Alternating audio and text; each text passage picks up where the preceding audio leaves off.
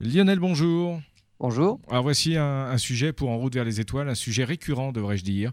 Euh, il s'agit de la planète Mars. Il y a du nouveau sur Mars en 2016. Il y a du nouveau et il y en aura surtout 2016-2017. Euh, pourquoi? Parce que tous les deux ans, Mars est suffisamment bien placé par rapport à la Terre. On appelle ça une opposition.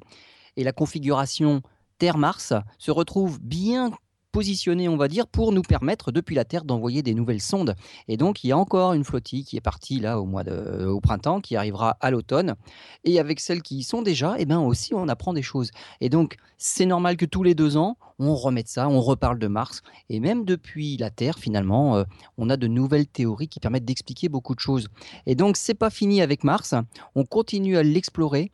Euh, on connaît de mieux en mieux sa composition, sa géologie et surtout son histoire. Eh bien, on va voir ça dans quelques instants. À tout de suite. Lionel, euh, on va faire la connaissance enfin, des dernières nouveautés sur Mars. J'étais en train de me dire en micro que décidément là-haut, ça devait commencer à être encombré avec toutes les missions qu'on envoie depuis de très nombreuses années. Euh, forcément. Et il y aura de plus en plus, et d'autant plus qu'il y a de plus en plus de nations différentes. Euh, donc les Américains, bien sûr, les Européens, mais maintenant il y a les Indiens, et puis bientôt, forcément, il va y avoir les, Chinois, qui ne se laisseront pas faire. Bon, on y reviendra dans quelques minutes. Euh, auparavant, pour celles et ceux qui, qui n'avaient pas suivi nos émissions précédentes, euh, c'est pas sérieux d'ailleurs. il faut, on va revenir sur un historique de la découverte et de l'exploration de la planète Mars voilà, depuis quand on s'intéresse à Mars? Bah, Depuis qu'en fait on a, on a, des instruments qui permettent de grossir. C'est un joli petit point bien orangé dans, dans, le ciel. Hein. On, la voit actuellement dans la constellation du, Scorpion, donc c'est plutôt le matin. Donc magnifique point bien orangé, mais ça reste un tout petit point. Et dès qu'on a un instrument, eh ben, on commence à voir des choses à la surface de Mars. On doit les premiers croquis à Francesco Fontana. C'est un, un astronome italien en 1636. Et lui, il découvre une tache noire centrée sur la surface. Alors on pense finalement maintenant que c'était une anomalie sur la lentille de sa propre lunette, mais pas du tout euh, quelque chose de, réel à la surface de Mars. Euh, pour quelle raison? Parce que ça n'avait pas l'air de bouger trop. En 1640, là, c'est Nicolo Zucchi qui s'intéresse à Mars, puis 1644, alors on va voir, c'est tous les, tous les deux ans ou tous les quatre ans. Là, c'est tous les quatre ans, donc c'est normal, ce sont deux oppositions successives.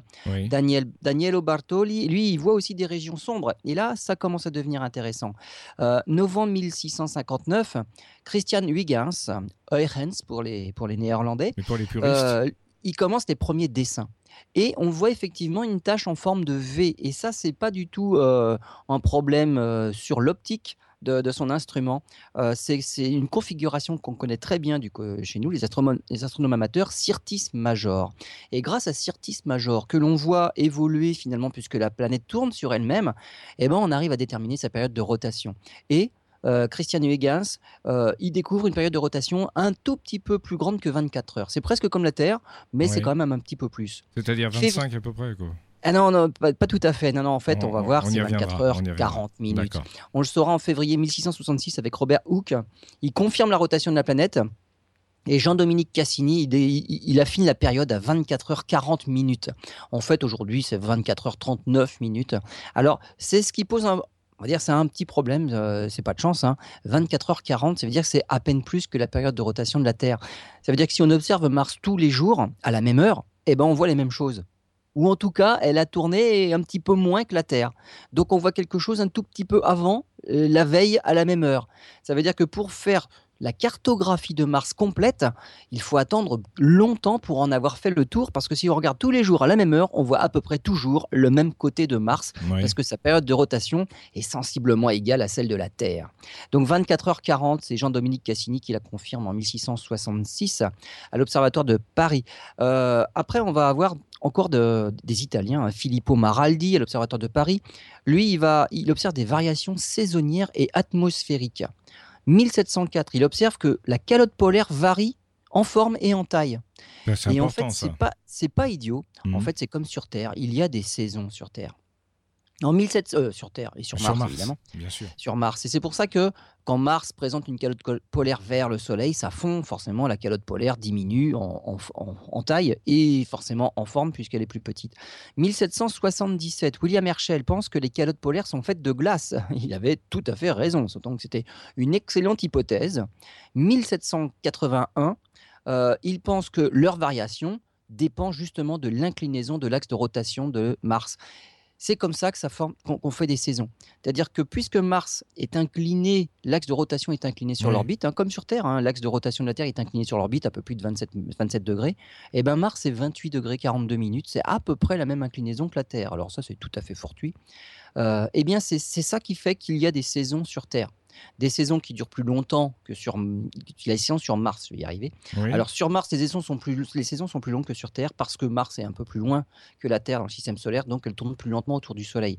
Mais effectivement, euh, pendant toute une saison, c'est la calotte polaire nord, par exemple, qui fait face au Soleil, donc elle va fondre, et du coup, la calotte polaire sud, qui est plutôt du côté non exposé, va avoir tendance à s'agrandir. Et ainsi de suite, tout au long d'une rotation complète de Mars autour du Soleil, les saisons vont s'enchaîner comme les saisons s'enchaînent sur Terre. 1783, euh, une autre hypothèse, l'existence d'une atmosphère mais fine. Donc on pense qu'il y a une atmosphère mais trop fine pour la voir. Donc euh, on aurait presque pu dire il n'y a pas d'atmosphère. Eh bien si, on a quand même dit il y en a une mais très fine. Pourquoi on a réussi à conjecturer qu'il y avait une atmosphère très fine? Euh, On le voit ça lors d'une occultation, c'est-à-dire que Mars tourne autour du Soleil, la Terre tourne autour du Soleil, et la configuration entre Mars et la Terre fait que Mars peut passer devant une étoile. Et on observe l'éclat de l'étoile quand Mars passe devant. Si l'éclat est progressif, si la diminution de l'éclat est progressive, c'est que, que l'étoile va passer dans, l'atmosphère de Mars, elle va être diminuée progressivement. Et bien là, c'est pas du tout le cas. L'étoile a toujours le même éclat et d'un seul coup, pouf, elle s'éteint d'un coup, c'est le sol de Mars qui la cache. Et donc on se dit, bah, puisque l'étoile, il n'y a pas eu de diminution progressive de son éclat, c'est qu'il n'y a pas d'atmosphère autour de Mars. On a quand même dit qu'il y en avait une, mais trop fine pour être visible. C'est pas idiot parce que c'est tout à fait exact. En 1809, Honoré Flaugergue, c'est un astronome amateur, lui, il observe des taches rouges. Alors, il a pensé que c'était des, des amas de nuages flottant dans l'atmosphère, ou alors d'immenses brouillards eh ben c'est pas mal. ce qu'il a observé, c'était les premières tempêtes de sable sur Mars.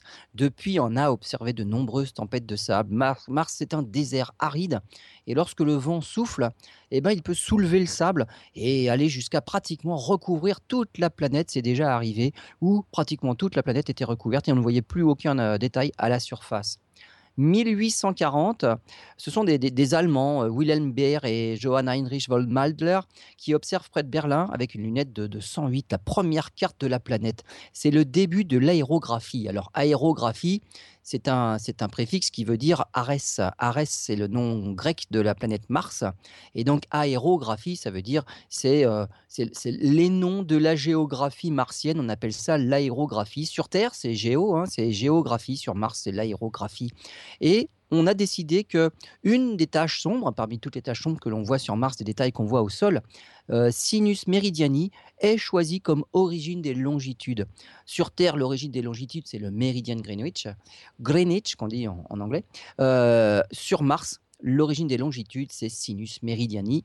Euh, il faut bien décider pour pouvoir ensuite faire une cartographie précise et mettre des coordonnées à la surface. Bien sûr. On doit à Angelo Secchi en 1862 les premiers dessins en couleur.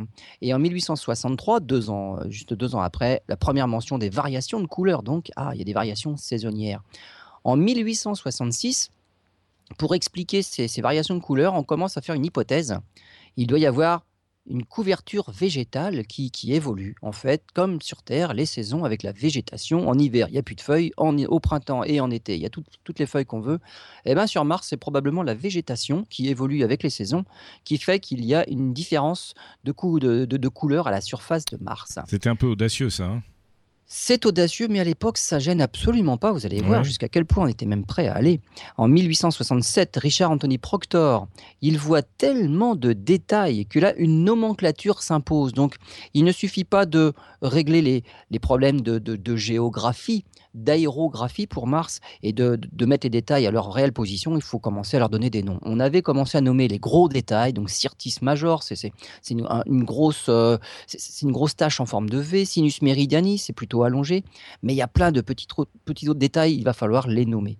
Euh, parallèlement à ça, et c'est là qu'on va voir que tout, tout, a, et, tout a été très vite à partir de là, en 1698 déjà, Christian Huygens parlait de l'habitabilité des planètes. Et voilà ce qu'il disait à l'époque. Ainsi, ce que nous voyons sur la planète Terre nous doit faire juger qu'il y a dans les autres planètes des arbres, des rivières, des animaux, etc.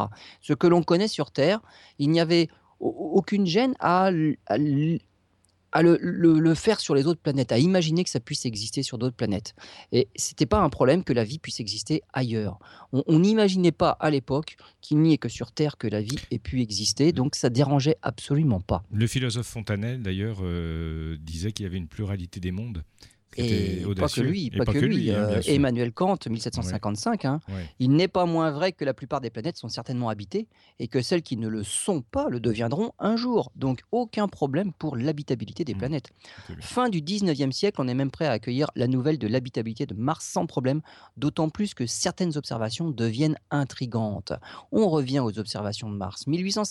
1858, Angelo Secchi euh, il observe des formations linéaires avec sa lunette de l'Observatoire du Vatican. Euh, il appelle ça comme, le canal atlantique. En 1864, Dawes, à l'oculaire, il observe de longs bras noirâtres entre des étendues sombres et des zones claires. 1877, Asaph Hall, donc ça c'est un Américain, Washington, il découvre des satellites de Mars, Phobos et Deimos, avec une lunette de 66 cm. Et ça, ça ne fait que confirmer ce qu'on avait deviné à l'époque. On avait dit qu'il y aurait deux satellites autour de Mars. On les vient les découvrir en 1877. Pourquoi deux satellites autour de Mars? Parce que zéro sur Mercure, zéro sur Vénus. Il y en a un pour la Terre et on en connaissait quatre sur Jupiter. Bah, entre 1 et 4, la suite logique, c'était x2, x2. Donc 2 pour Mars, 4 pour Jupiter et ainsi de suite. Et donc les deux satellites de Mars ne posaient aucun problème, c'était une suite logique, Phobos et Deimos. 1882, Chiaparelli. Alors Chiaparelli, on va beaucoup parler de lui par la suite. C'est grâce à lui qu'on va avoir une nomenclature des zones claires. Les zones claires seront des terres, les terrae. Les zones sombres, des maris, des mers. Euh, il y aura des baies, les sinus, les lacus, les lacs, et des canali. Les canali, euh, il faut voir le nom canali plutôt comme chenot et non comme canot. Euh, L'histoire des, des, canaux, c'est c'est un peu, voilà, c'est un peu biaisé, mais finalement, on va dériver vers les canaux. Alors que Canali, pour Chiaparelli, au tout début en tout cas, c'était des chenaux. Un peu comme, euh, comme le canal du, Mozambique entre l'Afrique et Madagascar. C'est pas quelque chose qui a été fait par l'homme. C'est naturel, euh, bien sûr. Mais finalement, tout va dériver vers vraiment des canaux. Euh, à partir du 19 janvier même, la plupart des canaux sont incontestablement dédoublés. Une ligne égale et parallèle à la première à une distance entre 6 et 12 degrés, ça veut dire entre 300 et 700 km pour pour la surface de Mars. C'est-à-dire que les canaux sont dédoublés. Il y a deux canaux parallèles. Richard Proctor pense qu'il a dû y avoir des travaux gigantesques sur Mars, mais c'est possible parce que la gravité est bien moins faible, bien, moins, bien plus faible que sur Terre. Et donc, on force moins. Des travaux gigantesques, forcément, ce n'est pas impossible. En 1888, Chaparelli passe à une lunette un peu plus grosse et il observe 60 canaux. Et même à l'intersection des canaux, il observe comme des nœuds, et eh bien probablement des lacs. Et les Américains vont donner un petit peu d'aide William Pickering aux États-Unis, les canaux ne sont pas assez larges pour être observables, hein, même avec les lunettes les plus puissantes. Là, on imagine il est dans le camp des ceux qui sont contre les canaux, mais pas du tout. C'est que ce qu'on voit, c'est la végétation qui borde les canaux, et ça, ça fait une largeur suffisante pour être visible depuis la Terre. Parce que le canal, il avait bien raison, trop fin. La résolution des instruments n'était pas assez forte, pas assez puissante, et donc il y a bien un canot, il y a bien des canaux et il y a surtout de la végétation tout le long de chaque canal. Et évidemment, c'est ça que l'on observe depuis la Terre. Alors, on va voir jusqu'où ça va aller dans la partie suivante. D'accord, à tout de suite. Lionel, nous en étions aux fameux canaux de Mars, euh, canaux euh, qui n'en sont pas en fait. Hein. Eh ben des canaux qui sont, mais bien sûr que si, ce sont de vrais canaux avec de l'eau qui doit s'écouler dedans et puis une large bande de végétation de des bateaux aussi, des bateaux aussi pendant qu'on y est. Eh bien, bien, sûr, mais là, on ne pouvait pas les voir à ah, l'époque. Chiaparelli, il en était arrivé à 113 canaux, avec les Américains qui rentrent dans la course euh, à la nomenclature et puis à vraiment à tout ce qui se passe sur Mars. Et on s'intéresse à la vie sur Mars. Percival Lowell, qui lui cherchait déjà Pluton, Percival Lowell, lui, il passe à 437 canaux. Et finalement, on est tellement convaincu que, bah oui, on les voit travailler, les Martiens, avec tous leurs canaux et leurs travaux gigantesques, qu'il y a de la vie sur Mars, que Clara Guzman, c'était la veuve, une veuve, Clara Guzman, a mis même en, route le prix, ce qu'on appelle le prix Guzman. Prix Guzman de 100 000 francs à l'époque à celui qui parviendra à établir une communication avec une autre planète. On est tellement persuadé que sur Mars, il y a de la vie qu'elle exclut Mars de la course. C'est trop facile d'entrer en communication avec la planète Mars. Ça, c'est gagné d'avance. Et donc, ce prix Guzman, on n'a pas le droit, on ne pourra pas le gagner si c'est la planète Mars qui, avec laquelle on entrera en communication. Eh bien, qui a gagné le prix Guzman? 1969, le prix est symboliquement décerné à l'équipage d'Apollo 11. Oui. Mais pas du tout pour Mars. C'est pour la Lune, bien sûr. C'est tout à fait, c'est pour la Lune. Alors, les canaux. Il y a quand même des détracteurs des canaux. Donc il y a toute une partie d'astronomes qui se sont lancés à la course des canaux et c'était à qui on trouverait le plus que, que le voisin. Mais il y a quand même d'autres qui sont restés un peu sceptiques et des détracteurs.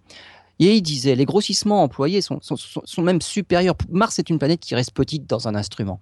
Et il faut grossir énormément pour voir des choses à la surface. Et on voit des choses à la surface. Mais le problème, c'est que les grossissements employés sont, sont supérieurs au grossissement théorique maximum des, des, instruments. Ça veut dire qu'on rentre là du, plutôt dans les aberrations et tous les problèmes optiques des instruments. Donc, ce que l'on voit, faut faire attention. Il faut mettre quelques bémols. Eugène Antoniadi, euh, il se fait remarquer pour ses observations avec des lunettes de 75 mm et 108 mm c'est pas très grand. En 1893, il est appelé pour travailler à l'observatoire de Juvisy-sur-Orge. Il a une belle lunette. Et puis par la suite, en 1909, il va aller travailler à l'observatoire de Meudon, où il y a une toute nouvelle lunette de 83 cm de diamètre. C'est énorme. À l'époque, c'était la plus grande du monde. Elle a été battue par pas grand-chose. Hein.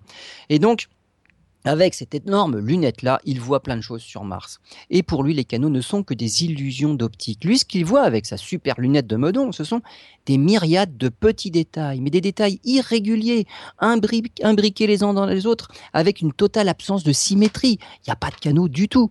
Et, juste pour rigoler, il dit, et puis la lunette de Meudon, est trop puissante pour montrer les canaux. Mais voilà, il n'y en a pas. Bon, Chiaparelli, lui, qui était quand même l'auteur des canaux, euh, pas, pas tellement content, il dit Mais les structures polygonales et autres pour lesquelles vous montrez tant d'horreurs sont un fait avéré contre lesquels il est bien inutile de protester. Bon, il y avait une petite guerre. Les instruments continuent à s'agrandir. Aux États-Unis, Barnard avec une lunette de 1m02, c'est la plus grosse au monde. On n'a pas fait plus. Si on a fait plus, euh, l'exposition universelle de 1900 à Paris, on a fait une de 1m25, mais pas très, on pouvait pas la bouger. Et George Hale au mont Wilson avec un télescope de 1m50. Et là, on est en 1911.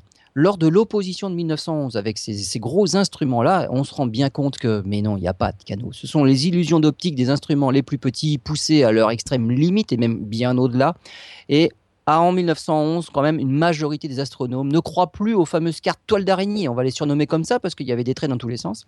Les, fameuses toiles d'araignée de, Lowell avec tous les canaux qu'il y avait partout. Pour autant, ces canaux figuraient toujours sur les cartes officielles de l'US Air Force en 1962.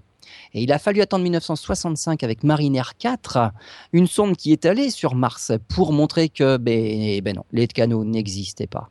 Donc voilà la fin des canaux. On a arrêté justement de, de, poursuivre de cette voie-là. C'est une, une, belle histoire, ça fait rêver. C'est peut-être ce qui a créé toute la légende des Martiens et cette partie de là, j'imagine. Oui, bien sûr, bien évidemment, parce que ce n'est qu'en 1965 qu'on a eu la preuve formelle qu'il n'y avait pas de canaux sur Mars. Jusque-là, il y avait toujours certains pour penser que si, il y avait des canaux, il y avait de la vie, et ainsi de suite. Voilà. Alors, la vie sur Mars, est-ce qu'il y a eu de la vie sur Mars? En fait, toutes les sondes qu'on envoie tous les deux ans, lors des oppositions euh, de Mars, c'est pour chercher ces traces de vie-là. On ne s'attend bien évidemment pas à trouver une vie euh, présente et on va voir un lapin gambader, absolument pas. Euh, Mars est franchement désertique, les conditions ne sont plus favorables à la vie, mais toutes les sondes qu'on envoie régulièrement donc sont faites pour essayer de rechercher des traces de vie fossile. et donc elles sont équipées d'instrumentation toujours plus performantes. Donc là, on a envoyé une sonde, alors les Européens, hein, ExoMars 2016, euh, qui est partie euh, au printemps et qui doit arriver en orbite le 19 octobre prochain. Euh, ce qu'on cherche, c'est vraiment les briques de la vie. Alors les briques de la vie, on sait qu'elles y sont, mais comment ça a évolué? L'eau, on sait qu'il y en a partout, partout dans le système solaire. L'eau, on a des preuves qu'elle a coulé sous forme liquide à la surface de Mars. Il y a eu des rivières on voit les rivières, on voit des, lacs asséchés. Et quand on envoie un robot explorer quelque chose et gratter la surface du sol, on l'envoie de préférence sur le fond d'un ancien lac asséché. On ne l'envoie pas dans un, désert où on est persuadé qu'il n'y a jamais eu d'eau. Donc, on sait où l'eau a coulé à l'époque où elle était à liquide à la surface. De l'eau, il y en a toujours, mais c'est sous forme solide au niveau des pôles, ou alors sous forme solide, il suffit de gratter un peu la surface et il doit y avoir des, des poches de glace euh, sous la surface. Il y a aussi des briques de la vie. Ça, il y en a partout. Par exemple, sur la, comète euh, autour de laquelle tourne la petite sonde Rosetta, hein, euh, la comète Churyumov-Gerasimenko, on a découvert de la glycine. La glycine, c'est un acide aminé et c'est un des 22 acides aminés euh, protéinogènes, c'est-à-dire qu'il entre dans la, composition des protéines. Donc c'est un acide aminé intéressant et important. Et bien cet acide aminé-là, on l'a trouvé sur une comète.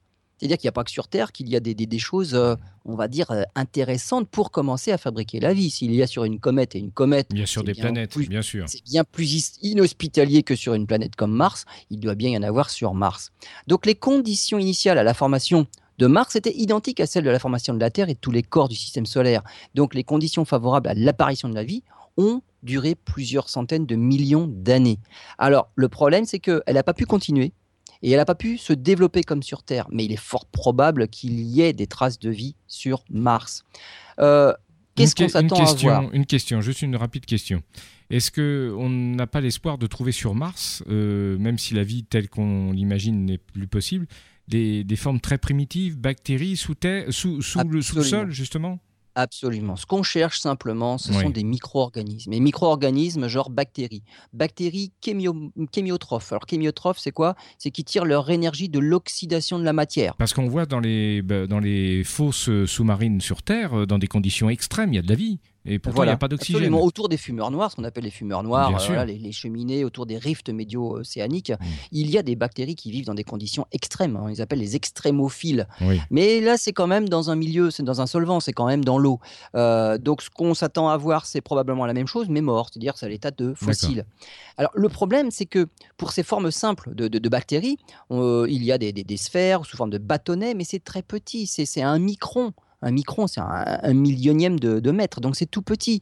Et on ne pourra pas les voir avec les, moyens optiques qu'on envoie sur place. Il faut quand même là du matériel relativement sophistiqué pour voir des choses aussi petites qu'un micron.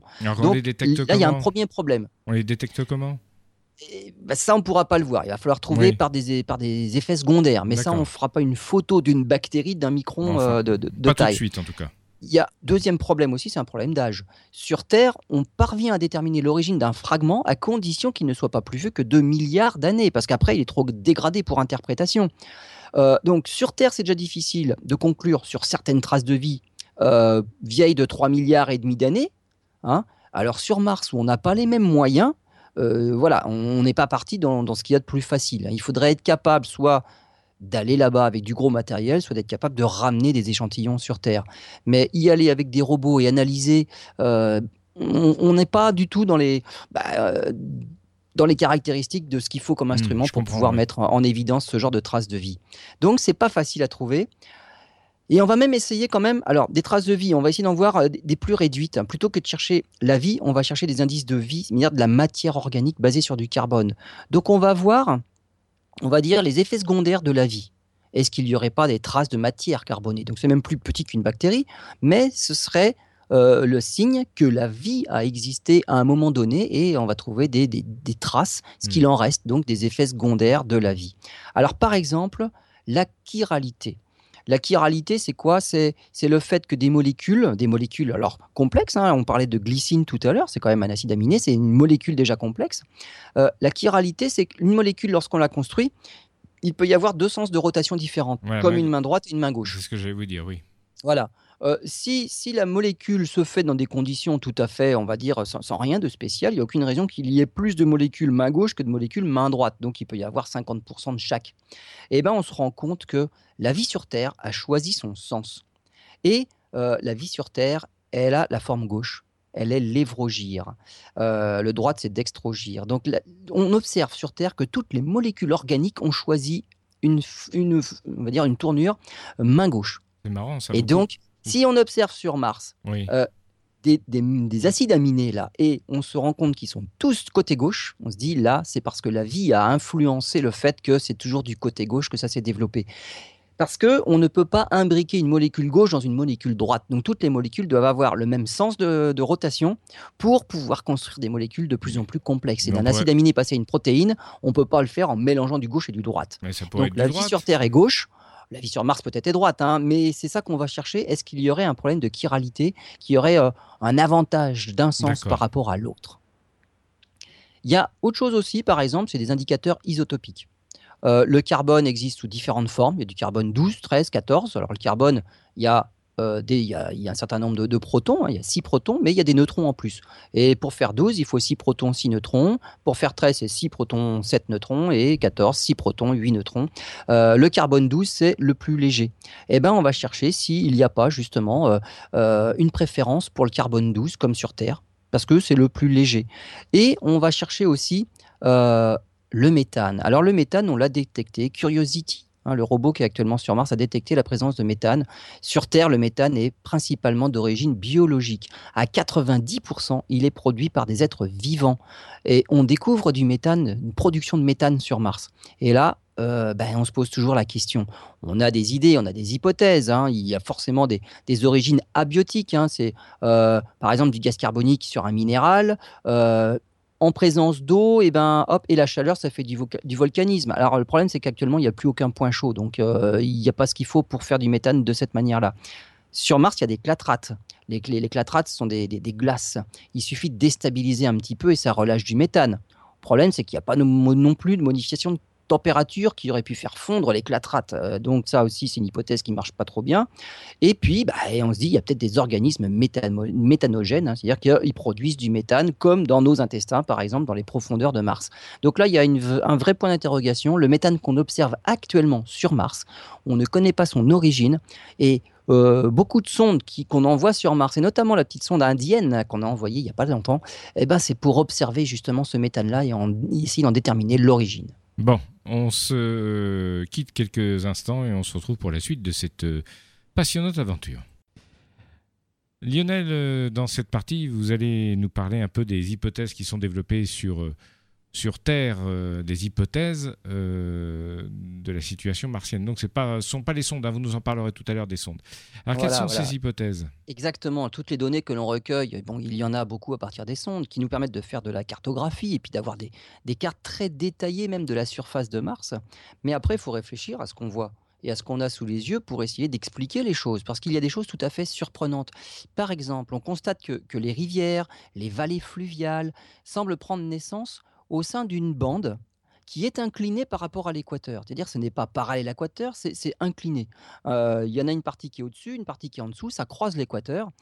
Et on se rend compte que si on faisait ne serait-ce que basculer cette bande de 20 à 25 degrés, alors elle serait parallèle à l'équateur et elle formerait une bande tropicale à 25 degrés sous l'équateur. Qu'est-ce qui se passe à cet endroit-là, 25 degrés sous l'équateur, si jamais on refaisait basculer un petit peu tout ça, eh ben, les modèles climatiques qui tournent hein, dans nos ordinateurs, eh ben, lorsque le climat était un peu plus froid, avec une atmosphère plus dense qu'aujourd'hui, donc il y a 3 milliards et demi d'années, lorsque la Mars avait une atmosphère dense et de l'eau liquide à la surface, on voit apparaître une accumulation des glaces, justement à cet endroit-là, au sud de cette, de cette bande tropicale, au sud de l'équateur, dans des régions qui correspondent aux sources des vallées, des rivières, aujourd'hui asséchées. Et elles se forment là pourquoi? Parce que ces régions sont élevées en moyenne 3000 mètres d'altitude en moyenne. Et à partir de ce plateau-là, euh, glaciaire, eh ben, on a des, des, rivières et des, des, vallées fluviales qui vont s'écouler justement vers cette bande tropicale. À cette époque-là, il y a beaucoup d'eau liquide à la surface. Il y a des lacs gigantesques. C'est même plus vaste que ceux de l'Amérique du Nord. Hein. Il y a des rivières larges de plusieurs dizaines de kilomètres et peut-être même un océan de la taille de l'océan Arctique, ce qui représente 19% de la surface martienne. Et en proportion, c'est même plus grand que l'Atlantique sur Terre. Hein, mais je ah parle en proportion. et, et cet océan-là pouvait atteindre 1,6 km d'épaisseur de profondeur. Donc il y a de l'eau liquide à, cette époque-là. Il y a 3 milliards et demi d'années, il y a 70% de la, surface de la planète en fait est recouverte par les eaux. Et, par exemple, euh, Vastistas borealis, c'est une vaste étendue plane de basse altitude. Euh, très très peu de raisons de, rendre une zone aussi plane si, elle, si ce n'est la présence d'eau pendant des millions d'années. Hein. Donc euh, là, on voit qu'il y, a une zone dans cette, dans cette, euh, dans cette zone-là, dans l'hémisphère nord, boréalis, c'est tout plat. Et c'est tout plat parce qu'en fait, c'était le fond d'un océan. Mmh. Donc c'est l'hypothèse la plus logique et ça explique bien des choses. Tous les grands chenaux on va pas dire canaux, on va dire les chenaux, parce que bon, ça n'a pas été fait par les, par les martiens. Hein tous les grands chenaux de l'hémisphère nord débouchent dans cette plaine, à l'endroit où ils se connectent avec cet océan, ils forment des deltas. Et on remarque des couches de dépôts sédimentaires. Qui, et justement, ces dépôts sédimentaires ne se forment qu'en présence d'eau. Donc là, c'est asséché, mais on a toutes les traces que l'eau liquide a coulé. Les orbiteurs ont même édifié ce qu'on, identifié ce qu'on pense être une, ligne de côte Alors le problème, la côte n'a pas partout la même altitude. C'est bizarre pour un rivage. Hein. L'eau, normalement, elle est à peu près pareil partout. Et eh bien là encore, il suffit de réfléchir un petit peu à ce qui se passe sur Terre, et c'est déjà arrivé. Pas de problème, sur Terre, on observe un phénomène qu'on appelle le rebond du sol. Euh, lorsque les glaciers se sont retirés, eh ben, le sol était tellement allégé que finalement, dans, certains, dans certaines régions, le sol est monté. Hmm. Et effectivement, bah, quand on observe une un ancien rivage, on se dit, bah, maintenant, il se retrouve en altitude. C'est pas pour rien qu'on retrouve des coquillages dans les Alpes. Hein. Il, y a, eu quelque chose. Donc, il y a eu de la tectonique, euh, il y a eu de l'évolution au niveau du sol. Et donc, c'est pas si étonnant que ça que le rivage ne soit pas partout à la même altitude. Hmm. Euh, il y a 3,7 milliards d'années, l'activité volcanique, en fait, sur Mars est à son maximum. Et on va voir que tout vient de ce phénomène-là. Pourquoi maintenant euh, cette fameuse zone tropicale à 25 degrés sous l'équateur n'est plus du tout à sa bonne position et elle est un petit peu inclinée? Tout vient de cette date-là. 3,7 milliards d'années. Euh, énorme activité volcanique sur Mars. Alors, c'est tellement énorme qu'en fait, ça forme un, dôme. Ce dôme, c'est Tarsis. Euh, c'est un volcanisme de points chauds. C'est un peu comme, comme Hawaï sur Terre. oui, il n'y a, a, pas les plaques tectoniques sur Mars, hein, c'est ça? Il n'y a pas de plaques tectoniques sur Mars, donc il n'y a pas de dérive des continents. Euh, le volcanisme de point chaud, c'est comme Hawaï, il y a un point chaud sous Hawaï, donc en plein milieu de la plaque pacifique finalement, et la plaque pacifique se déplace. C'est-à-dire que ce point chaud-là, il y a euh, du magma qui sort de la croûte, qui sort du, manteau terrestre, et il vient faire une île. Mais et donc il y, a, eu Hawaï. toutes les îles hawaïennes sont nées de ce fameux point chaud-là. Et l'île la plus au sud est toujours en train de s'agrandir. Donc c'est toujours un, un, point chaud actif. La lave sort. Mais comme la plaque pacifique se déplace vers le nord-ouest, et eh ben finalement, au bout de quelques dizaines de milliers d'années, eh ben, le petit volcan qui commençait à se faire au-dessus du point chaud, eh ben, il est un peu décalé. Et le robinet n'est plus sous le volcan. Donc du coup, c'est un volcan éteint qui finit par faire une vraie île. Et hop, le point chaud fabrique une nouvelle île au sud-est. Et donc, quand on regarde l'archipel d'Hawaï, on voit tout à fait qu'il y a paf, des petites îles qui sont tout à fait alignées parce que la plaque pacifique se déplace. Et donc, les volcans éteints hawaïens ne peuvent plus se réallumer parce qu'ils viennent de ce fameux point chaud qui se trouve, lui, toujours au sud-est. Donc ce sont vraiment des volcans éteints. Sur Mars, il n'y a pas de, tectonique des plaques, donc il n'y a pas de déplacement. Le point chaud est toujours à l'aplomb du même endroit. Donc ça fait des volcans de plus en plus gros. Alors ça fait tellement quelque chose de gros que ça forme carrément un dôme. Alors on a un dôme euh, avec différents volcans. Alors on a, on a quatre volcans, dont le plus grand, le mont Olympe, hein, carrément, voyons les choses en grand, hein, euh, c'est tellement haut, c'est trois fois l'Everest, 12 km d'épaisseur.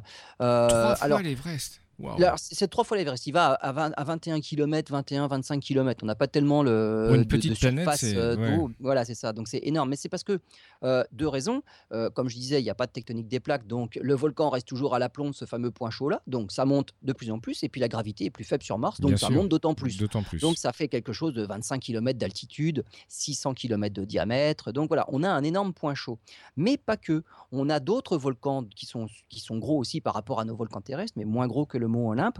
Et on a surtout euh, un épanchement basaltique euh, qui, forme qui forme un dôme à cet endroit-là. Et la masse s'accumule. Un dôme volcanique qui pèse, on imagine, un milliard de milliards de tonnes. Donc ça, pèse quand même extrêmement lourd. C'est 12 km d'épaisseur, 5000 km de diamètre. Donc là, on a une croûte qui vient de ce fameux point chaud-là, mmh donc de, du magma qui, qui vient s'accumuler à la surface et la masse s'accumule. Ça s'accumule tellement d'ailleurs que on voit un canyon qui apparaît. Pourquoi? C'est un peu comme, comme des vergétures finalement, ça finit par craquer, la surface finit par craquer avec tout ça. Et on a un canyon, 4000 km de long, profondeur 10 km, parfois il est large de 600 km, c'est Valles Marineris. Valles Marineris, avec nos télescopes euh, même en orbite autour de la Terre, hein, le télescope spatial, quand il prend une photo de Mars, on voit Valles Marineris. Tellement c'est un gigantesque canyon. Donc on le voit ça. Qu'est-ce qui s'est passé? Il y a 3, entre 3 et 3 milliards et demi d'années eh ben, le dôme de Tarsis, cette accumulation-là de, magma à la surface, ça a fait basculer la croûte de Mars. Alors j'ai dit, ça fait basculer la croûte de Mars, mais pas Mars. Là, là Mars n'a pas changé son axe de rotation mais c'est simplement juste euh, la, croûte, donc vraiment la surface de Mars qui a basculé, sans que le fond, que, que, l'intérieur de Mars n'ait bougé en, de quelque manière en fait, En fait, si c'était sur Terre, il y aurait eu un continent qui aurait bougé, comme il y a des, de la tectonique, mais sur Mars, c'est toute la croûte. Là, voilà, ça c'est toute la croûte d'un coup. Et c'est toute la croûte parce que il y avait euh, cette énorme accumulation de masse là qui n'était pas du tout positionnée au-dessus de l'équateur. C'était voilà, ça tournait, il y a eu un porte-à-faux et ça a fait basculer. Du coup, tout ce qui était, bah, on va dire parallèle à l'équateur avant, on en revient justement à ces fameuses vallées fluviales là, et eh ben tout se retrouve maintenant incliné de 25 degrés par rapport à l'équateur. Et donc, Maintenant, ce dôme de Tarsis, bah, où il est, il est au niveau de l'équateur, alors qu'il était au-dessus avant. Et eh ben, là où ça a fait le moins de porte-à-faux, eh ben, ça tourne à l'équateur de Mars. Avant, il était un petit peu au-dessus. Le dôme a tout emmené avec lui. Ça a fait basculer. Hmm. Donc là, ce basculement-là, il, explique bien des choses, notamment Valles Marineris, notamment toutes ces rivières-là qui sont plus du tout euh, alignées avec l'équateur et qui sont plus parallèles à l'équateur. Ça explique autre chose aussi. En profondeur, qu'est-ce qui s'est passé lorsque le dôme a continué à grossir, à grossir, à grossir? Euh, Il a provoqué finalement, euh, même en profondeur, il grossissait. Il n'y a pas qu'à la surface. En profondeur, ça faisait comme un iceberg finalement. Il y, a, une partie qui émerge, mais il y a toute la partie immergée. bien sûr. Et il s'est enfoncé dans le manteau et dans le noyau martien. Et progressivement, ça s'est refroidi et ça s'est solidifié. Mais lorsque l'on solidifie le noyau, le noyau, c'est ce qui est à l'origine du magnétisme d'une planète. Notre Terre a un champ magnétique qui nous protège. Pourquoi? Parce qu'il y a un noyau de fer liquide. Et puis euh, à, l'intérieur même, on pense qu'il y, a du fer solide, il y a la graine. Ça, ça tourne, ça fait une dynamo, on a un champ magnétique. Mais sur Mars, il y avait la même chose. Lorsque cet immense dôme-là euh, est monté à la surface, et puis forcément, il y avait des racines en profondeur, il a refroidi le noyau qui s'est solidifié, mais du coup, ça a arrêté la dynamo martienne. Plus de dynamo, plus de champ magnétique. À cause de ça, Mars a perdu son champ magnétique. Mais s'il n'y a plus de champ magnétique. Sinon, il l'aurait toujours s'il n'y avait pas ce phénomène. Absolument. Mais il n'y a plus de champ magnétique. Plus de champ magnétique pour protéger du vent solaire. Le Soleil, il envoie des particules à travers tout le système solaire qui balayent le système solaire. Nous, on a un champ magnétique qui nous en protège. Mais Mars venait de perdre son champ magnétique. Et eh bien ce, ce vent solaire, ce flot de particules a balayé l'atmosphère. Mars n'a pas pu garder son atmosphère. Et du coup, maintenant, alors que l'atmosphère de Mars, on estime qu'elle était à peu près de 200 millibars. Donc c'est quand même le cinquième. Hein. C'était 20% du champ du, du, de, la pression terrestre. Mm. Euh, elle, est donc, elle est descendue à quelques millibars, entre 1 et 5, 6 millibars. Donc il n'y a plus de pression sur Mars. Plus de pression sur Mars, mais l'eau, euh, elle ne peut pas tenir à l'état liquide lorsqu'il n'y a plus de pression. Pour avoir de l'eau liquide, il faut des conditions particulières. Il faut une température particulière, il faut une pression particulière. Si vous n'avez pas ni la température ni la pression adéquate, l'eau ne peut plus subsister à l'état liquide à la surface. Et donc, plus d'atmosphère sur Mars, plus assez de pression, l'eau, d'un seul coup, s'est vaporisée. Et donc, l'eau s'est vaporisée, devenue l'état de vapeur d'eau dans l'atmosphère. Et puis, comme le vent solaire balayait l'atmosphère, Mars a perdu euh, une bonne partie de son eau. Simplement, elle s'est échappée dans l'espace. L'autre partie de la vapeur d'eau, qu'est-ce qu'elle a fait? Bah, Elle s'est condensée et ça a fait, au niveau des collades polaires, ça a fait de la glace. Et lorsque la glace fond, parce qu'il peut arriver que la glace fonde, il suffit qu'il fasse suffisamment chaud, et bien sur, sur Mars maintenant, comme il n'y a plus assez d'atmosphère, plus assez de pression, la glace se sublime. Elle passe directement de l'état solide à l'état de vapeur. Donc elle ne passe plus par la phase liquide. Et donc cette, histoire de, de point chaud, le dôme de Tarsis, là, il explique le basculement et cette étonnante, euh, on va dire, géographie martienne, cette aérographie avec des rivières qui n'étaient pas alignées avec l'équateur, ça explique aussi si l'hypothèse est confirmée, mais c'est quand même une hypothèse qui explique bien des choses. Ça explique aussi l'absence de champ magnétique et la disparition de, l'atmosphère de Mars. Et finalement, la fin du développement de la vie qui avait pu démarrer comme sur Terre dans les océans. Sur Mars, il y avait de l'eau à, à, ce moment-là, de l'eau liquide en surface. C'est tout ce qu'il faut pour démarrer. Mais là, avec cette catastrophe-là, ça s'est arrêté. Eh bien, c'est bien dommage. On fait une rapide pause et on se retrouve pour la dernière partie de cette émission. Alors, capitaine Kirk, euh, nous voici repartis sur Mars. Vous nous avez parlé des théories, des nouvelles théories développées sur Terre, mais euh, on va avoir plus euh, une, bonne récolte d'observations puisqu'on a envoyé de, plein de sondes. On a envoyé des sondes. Ah il y en a des prévues en plus. Hein. Donc ça, c'est parti au mois d'avril, hein, ExoMars 2016. Il y aura alors deux, deux petits euh, instruments. Il y aura un qui s'appelle Trace Gas Orbiter. Alors ça, c'est pour détecter la, avec une précision inégalée jusque-là les émanations de méthane. Euh, donc c'est un module qui restera en orbite, comme son nom l'indique, Trace Gas Orbiter. Donc il va rester en orbite.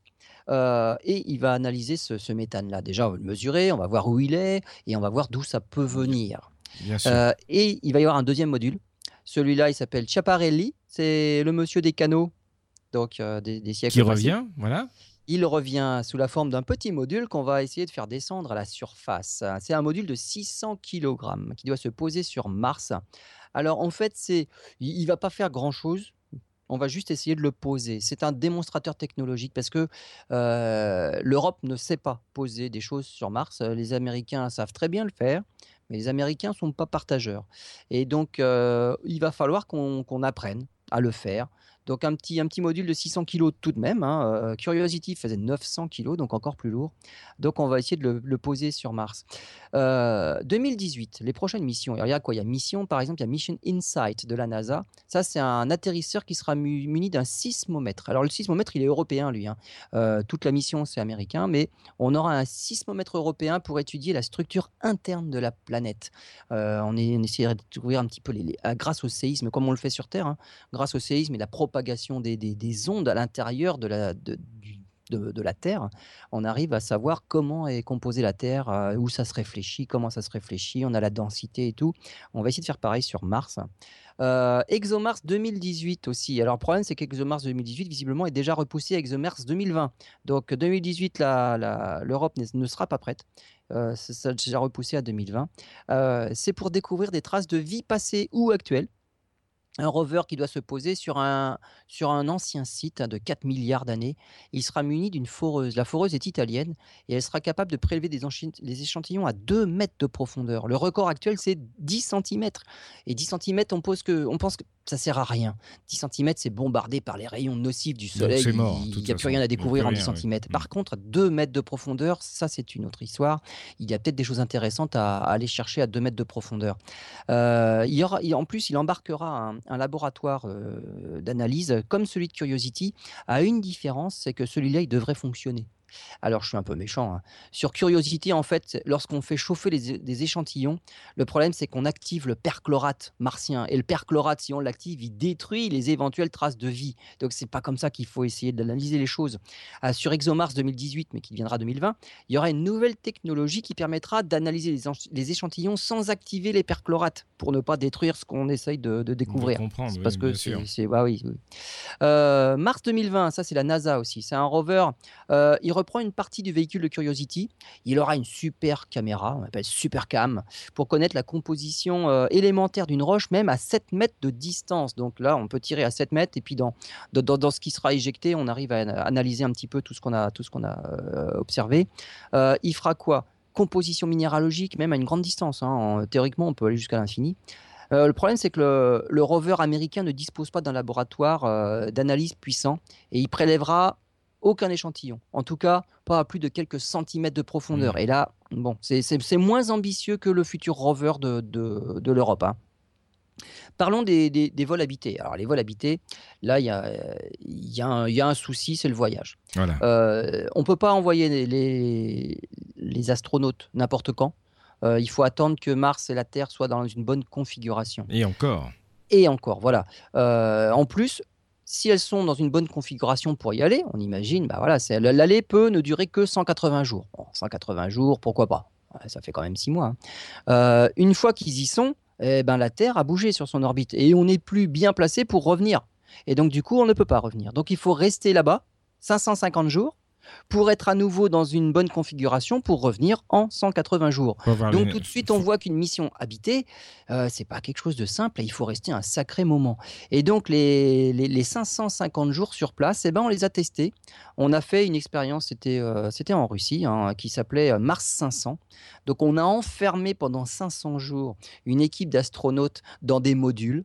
Alors ils étaient sur Terre, hein, mais, mais ils étaient, on n'a pas le droit. Il y avait des Français d'ailleurs. Il y, avait, il y avait un Français, tout à fait, il y avait un Japonais, Américain, mmh. donc ils étaient, ils étaient plusieurs.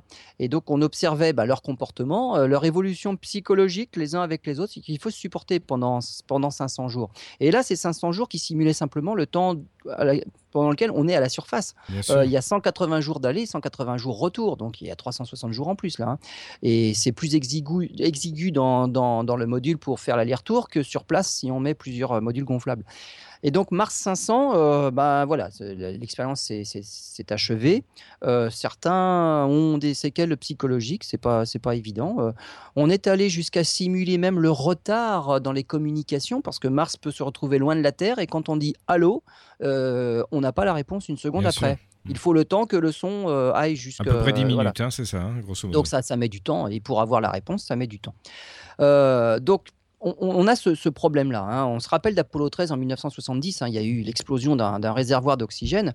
Mais le problème, c'est que l'aller-retour euh, pour aller sur la Lune, c'est trois jours. Et donc en trois jours, on a réussi quand même à, rectifier les choses. Et puis, euh, et puis Jim Lowell, Ken Mattingly et Fred Hayes, euh, finalement, ils ne sont pas morts. Ils ont réussi à revenir sur Terre. Donc le moindre problème, pour, pour aller sur Mars, il va falloir faire des systèmes très fiable, mais, mais plusieurs fois la fiabilité, ne serait-ce que de la station spatiale actuellement. Hein. Donc, c'est une technologie, pour l'instant, on ne sait pas faire. L'autre problème qu'on ne sait pas faire, c'est l'atterrissage. L'atterrissage pose problème. Euh, sur la Lune, par exemple, il n'y a pas d'atmosphère. Il suffit de mettre des rétrofusées rétrofusée, ça ralentit bien et finalement on arrive à se poser en douceur. Euh, sur Mars, il y a une atmosphère. C'est-à-dire que quand on arrive comme une balle à 20 000 km/h dans une atmosphère martienne, ça chauffe un peu, c'est abrasif. On a dit tout à l'heure, on a parlé des tempêtes de poussière, il y a de la poussière dans l'atmosphère de Mars. donc il faut prévoir un bouclier thermique, ça pèse lourd. Donc déjà, ça alourdit un petit peu la sonde. Ça pèse lourd et euh, la poussière qui, qu'il y a dans l'atmosphère de Mars peut, euh, on peut ronger jusqu'à 20% du bouclier thermique. Donc il faut quand même le prévoir assez épais. Donc euh, il y a freinage par bouclier thermique. Ensuite, parachute. Le problème de l'atmosphère, je viens de dire, il y a une atmosphère. Alors, déjà, c'est gênant parce qu'il y en a une, il faut prévoir un bouclier thermique. Mais c'est gênant parce qu'elle n'est pas assez forte. Et euh, avec un parachute, on a beau mettre un énorme parachute, il n'y a pas assez d'atmosphère pour réellement freiner correctement. Donc, pas de, pas de chance. Donc, problème de parachute. Et puis euh, ensuite, eh ben, il faut quand même des rétrofusées. Et les rétrofusées, dans une atmosphère, ça crée des turbulences, des remous. Bon, alors c'est super compliqué d'atterrir sur Mars. En gros, c'est le pire qu'on puisse faire. Sans, compter que euh, durant le voyage, il va falloir protéger l'équipage contre le rayonnement solaire. Voilà, il y a ça aussi. Donc, donc tout ça, c'est pas facile. je suis vos émissions. Hein.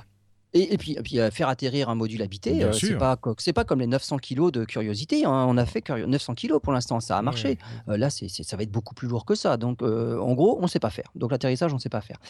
Donc, à quoi ça sert de, faire tout ça? Eh bien, simplement, déjà, toute cette recherche-là, c'est vraiment un gigantesque moteur pour la science et les, retombées technologiques. Hein.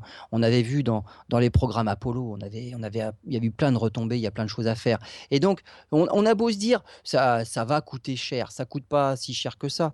Euh, regardez la dernière mission indienne, hein, 2014, la, sonde Mars Orbiter Mission, la euh, Mangalian en Indie, euh, c'était alors une mission extraordinaire elle n'a coûté que 75 millions de dollars. Hein. c'est dix fois moins que la sonde américaine, qui, Maven, qui est partie à la même époque.